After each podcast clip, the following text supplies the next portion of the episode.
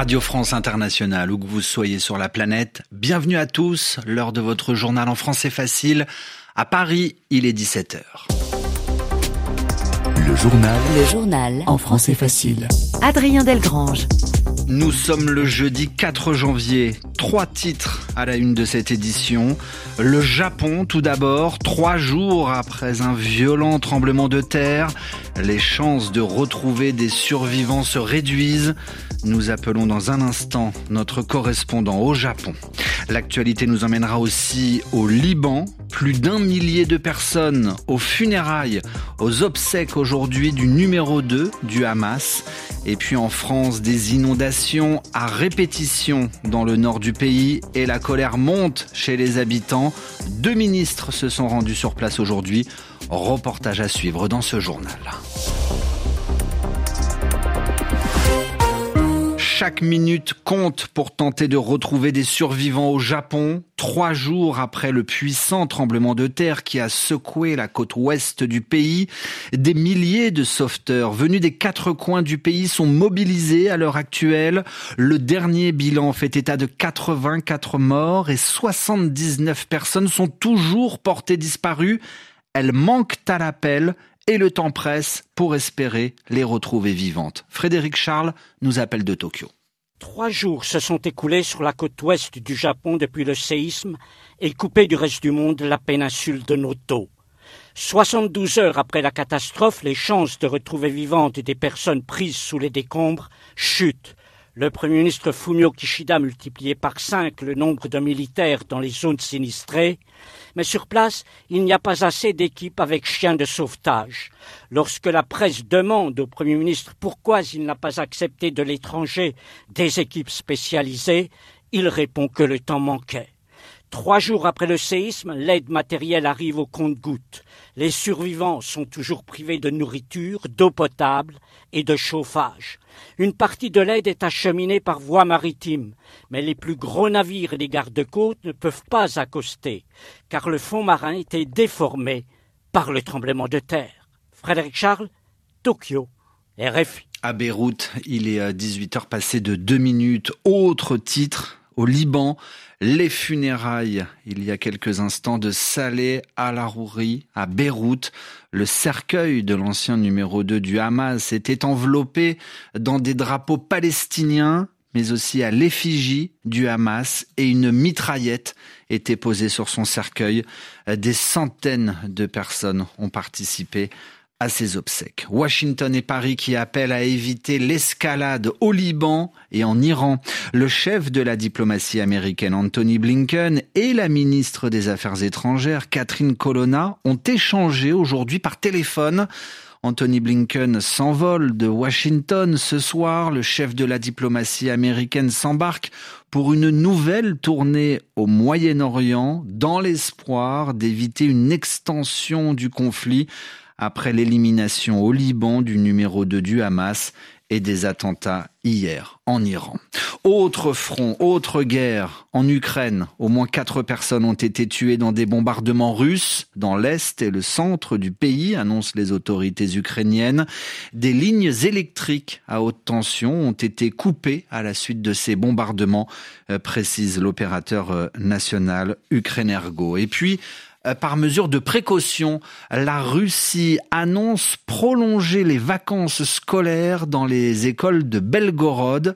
La ville de Belgorod est située à une cinquantaine de kilomètres de la frontière avec l'Ukraine. Belgorod a été bombardée le 30 décembre dernier, faisant au moins 25 morts. Par prudence, donc, les écoliers ne retrouveront pas leur classe dans les prochains jours. La date de leur rentrée n'a pas été communiquée. Le journal en français facile. Il est 17h05 à Paris, le nord de la France, victime d'importantes inondations à répétition. Vigilance orange maintenue dans le département du Pas-de-Calais. Les rues se sont transformées en rivières. L'eau envahit de nouveau les maisons et les habitants n'en peuvent plus. Colère, fatigue, amertume. Pour certains, c'est leur troisième inondation en deux mois. Aujourd'hui, le ministre de la Transition écologique, Christophe Béchu, accompagné du porte-parole du gouvernement, Olivier Véran. Les deux hommes se sont rendus sur place. Ils sont notamment passés par le village de Terouane où s'est rendu aussi notre envoyé spécial Nathanaël Vitran. Voici son reportage. Ici, il y a un risque d'effondrement de la chaussée. Vous faites demi-tour et vous passez par votre part, monsieur. Je suis désolé. Cet automobiliste avait cru pouvoir passer maintenant que l'eau s'est retirée de la rue principale du village. Si le gendarme est inflexible, c'est qu'en retournant dans son lit, la Lys, la rivière locale, a affaibli la structure du pont. Dans les centres de la commune, l'eau est partie. Elle est montée jusqu'à combien Là, ici, 60-70 cm. On ne passait pas même avec des bottes. L'eau s'est retirée presque aussi vite qu'elle était montée.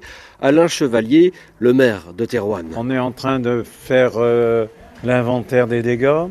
Ce qui est désespérant pour nous, c'est que la salle des fêtes, les travaux étaient bien engagés. Elle avait été inondée le week-end du 11 novembre. Tout est à refaire. Plusieurs habitations, la salle des fêtes, la pharmacie, le coiffeur, le collège, mais aussi l'église se sont retrouvées inondées. Alors plusieurs paroissiens ont pris les balais pour nettoyer. L'eau est partie, mais il reste une, une petite couche de boue de 1 à 2 cm. Et si on attend quelques heures, ça va devenir une croûte. On avait fait des barrages aux portes, on avait mis 2 à 3 mètres cubes de cailloux, des plaques en ferraille, des bâches plastiques. Il y avait trois barrages. Ça n'a pas suffi parce que c'est passé par le côté des murs. Les voies du Seigneur sont, paraît-il, impénétrables, mais comme dit le maire, On n'arrête pas l'eau. après les inondations de novembre, la coiffeuse du village attendait encore le passage de l'expert de l'assurance. Il va falloir tout recommencer. Nathanaël Vitran, L'actualité en France, c'est aussi l'hommage national à Jacques Delors qui se prépare. L'homme politique et ancien président de la Commission européenne est décédé il y a une semaine à l'âge de 98 ans. De nombreux dirigeants européens sont attendus demain à Paris, comme notamment le Premier ministre hongrois, le président allemand ou encore le Premier ministre belge. L'hommage national à Jacques Delors se déroulera à Paris, dans la cour des Invalides. La maire de Lille, Martine Aubry, fille de Jacques Delors, a été étroitement associée aux préparatifs, mais ne prendra pas la parole demain, nous fait savoir l'Élysée. Dans ce journal en français facile, parlons à présent d'un jeu vidéo à grand succès. Vous connaissez sûrement Tetris, ce jeu où l'on doit emboîter des blocs, des blocs qui tombent pour les faire disparaître et ils tombent de plus en plus vite. D'où la difficulté de Tetris. Eh bien, un adolescent américain de 13 ans a battu le jeu. Christophe Paget, ça s'est passé le 21 décembre dernier et sa partie vient juste d'être mise en ligne. Oh mon Dieu, s'exclame Blue Scooty. Il joue depuis près de 40 minutes. Il a atteint le niveau 157 et soudain, Tetris se bloque sur le score de 999 999. Je ne sens plus mes doigts, souffle Blue Scooty, de son vrai nom Willis Gibson, un adolescent de 13 ans originaire de l'Oklahoma. Le jeu qu'il vient de battre a été développé par un ingénieur soviétique en 1984.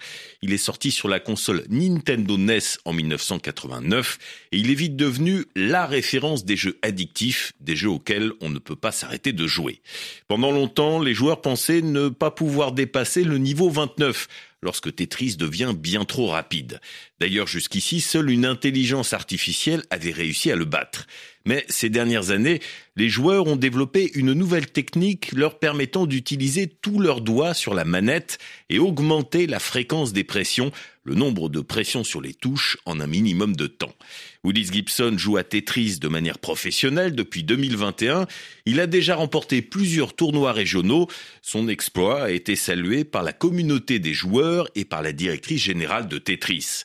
Il compte maintenant remporter le championnat du monde de Tetris classique.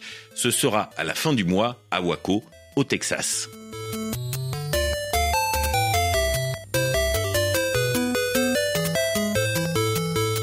Et c'est avec cette euh, musique plus qu'enivrante Entêtante. et entêtante, merci pour le synonyme Christophe Paget, que se referme ce journal en français facile que vous pouvez retrouver à tout moment sur notre site internet françaisfacile.rfi.fr. À demain pour une nouvelle édition.